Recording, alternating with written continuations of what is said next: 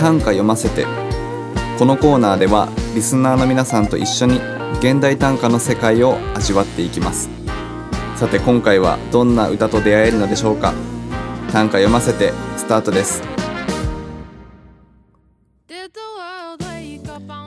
さてこんばんは、えー、本日は7月の17日土曜日。日付は変わりまして深夜0時52分に収録をしております。ということで前回の、えー、投稿から1週間2週間それぐらいですかねの、えー、更新となります。えー、まあ、タイトルを見ていただくと分かる通りなんですが2週連続で今回は短歌の回ということで最近はですねもっぱら短歌にまたハマってきているのとあともう一個理由があるとするとこの今ポッドキャストを収録するこの直前までですねポッドキャストを普段聞いていただいているリスナーの方々が独自にその集まってズーム上で雑談をしているという回がございましてこれ初めて聞いていただいている方は何のことか全くわからないと思うんですけどその回にちょっとそのあの顔出させていただきましてで中入ってみると、まあ、その中には他のポッドキャストの例えば深夜の寝落ちラジオのナビゲーターの、えー、淳之介とかあとは FM 酒場温度の大将亮太とかまあ何人かいてでその普段のポッドキャストを聞いていただいているリスナーの方もいて雑談をしてたんですね。で僕もちょっと顔だけと思って、えー、少し雑談をしていてじゃあもうそろそろね夜の12時ぐらいにもなるのでお開きしましょうかっていうタイミングであのその中の方の一人から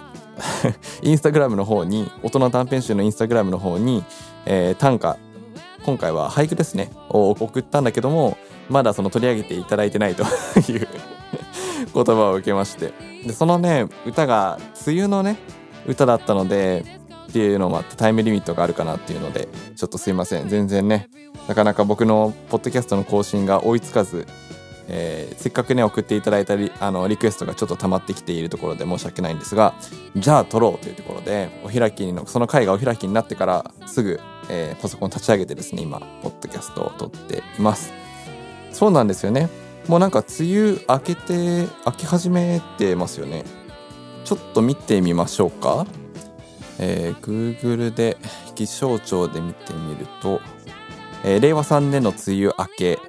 一番早かったのは、まあ、やはり沖縄ですね。7月の2日頃。でその次に、えー、奄美。7月の3日頃に明けてその後ちょっと日付が空いて7月11日に、え九州の南部その後北部が13日に明けてと。でおそうなんですね。関東と東北も、え7月の16日ということは今日付が変わって深夜で、え7月17日なので、えデイタイムで見ると今日ですね。今日、え関東東北でも梅雨が明けたということで確かに梅雨 梅雨だともう。そうか。じゃあ今日が梅雨シーズンの総集編みたいな立ち位置にしましょうか。そういう体でポッドキャストというか梅雨特集みたいな感じにしようと思います。でも確かにな。このコーナー基本的には短歌の募集がメインなんですけど、まあ、今回送っていただいたのは俳句だったんですね。で俳句だとまさに季語とかあると思うので何て言うんですか？その季節がすごい重要になってくると。まあ、確かに。そうなってくると梅雨が始まるとか梅雨が終わるとか夏の始まり夏の終わりとか今後はなんか季節をちゃんと意識してねあのいただいた、えー、作品を紹介できればというふうに思いますがちょっと時間もないので早速あのいただいた短歌を、えー、ご紹介させていただこうと思います。今回はですね例によってよく DM というかあのー、作品を送っていただいたりメッセージを送っていただいている長谷さんから、えー、いただきました。早速では紹介をさせていただきます。いきますね。枕元明日履く靴置き夢を見る。梅雨の始まり出番はまだか。枕元明日履く靴置き夢を見る。梅雨の始まり出番はまだか。はい。初バイトの給料を貯めて買っためっちゃかっこいいスニーカーを明日履こうと思って枕元に置いて寝ましたが朝起きてみると雨が降っており梅雨も始まってしまいました。いつ履けるんだろうという気持ちええ、という楽しみながらも待ち遠しい気持ちを表しましたということでありがとうございます。なんかいいですね。ストレートみたいな純粋な感じがしてすごく好きです。あと何ですかねこの枕元に楽しみなものを置いて寝るっていうのはなんだろう多くの人が共感できる感覚だと思うんですけどこの感覚って何なんですかね？どっから来たんだろう、うん、僕はあんまりこのやったことないんですけど枕元に明日使うものとか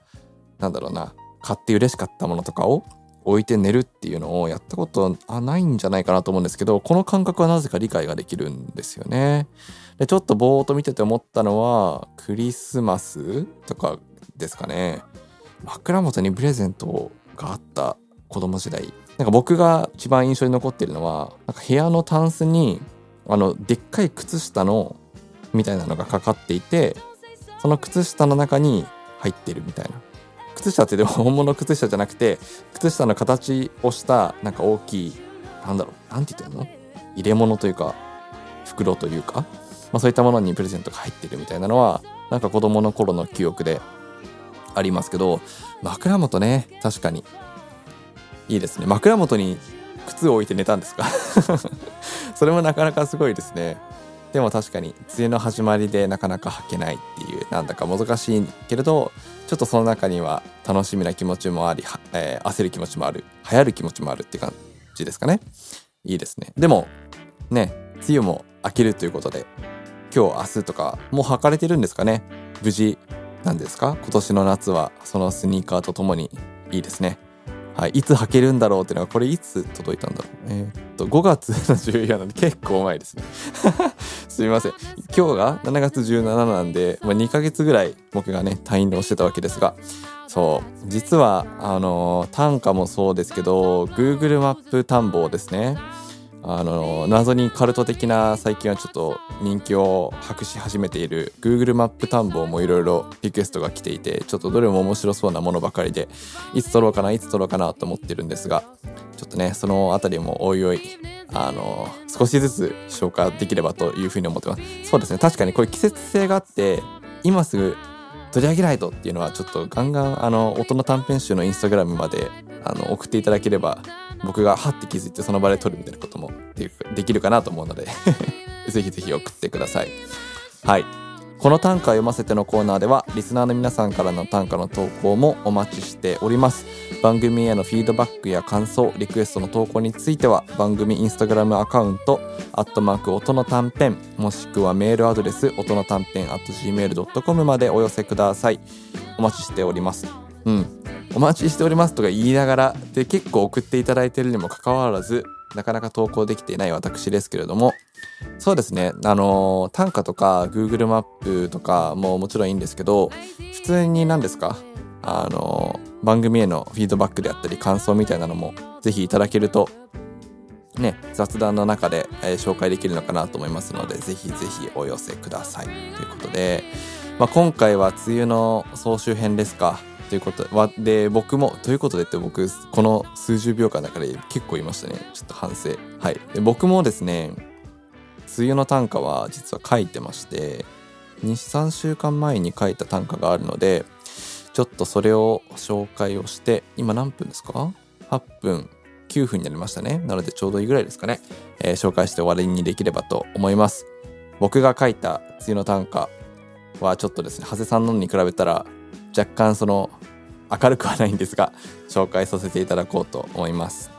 いきますね。汗か息。それかこの部屋の空気か。除湿機にたまるさては憂鬱。汗か息。それかこの部屋の空気か。除湿機にたまるさては憂鬱。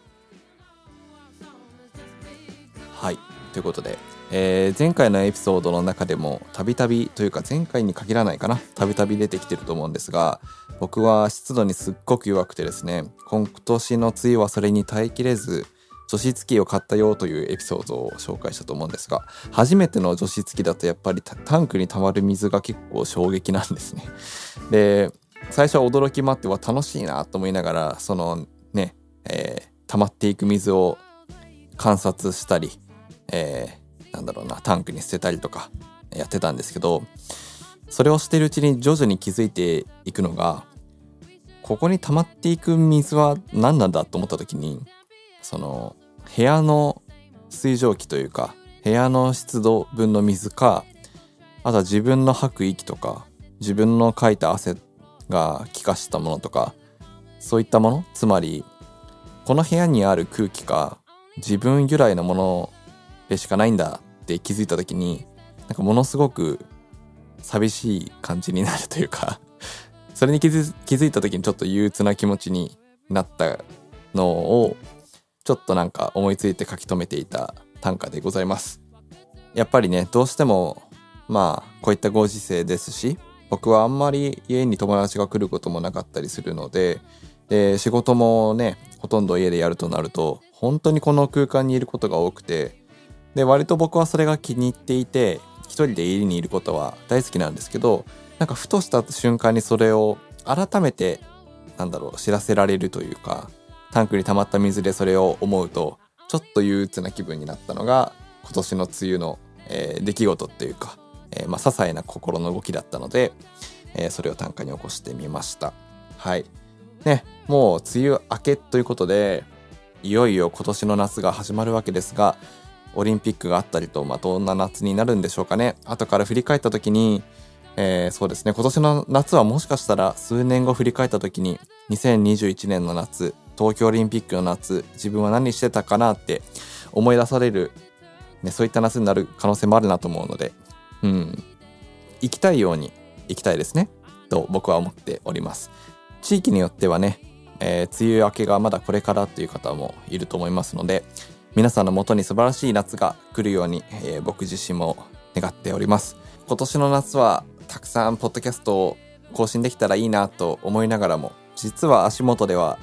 ね超楽しみな企画が待っておりまして僕のこのポッドキャストと他の2つのポッドキャストと連携をしてちょっと面白い企てをしているのでぜひぜひ乞うご期待ということでちょっと楽しみも持たせつつ今回のエピソードはこれまでにしておこうと思います。それでは皆様、えー、また次回のエピソードでお会いしましょう。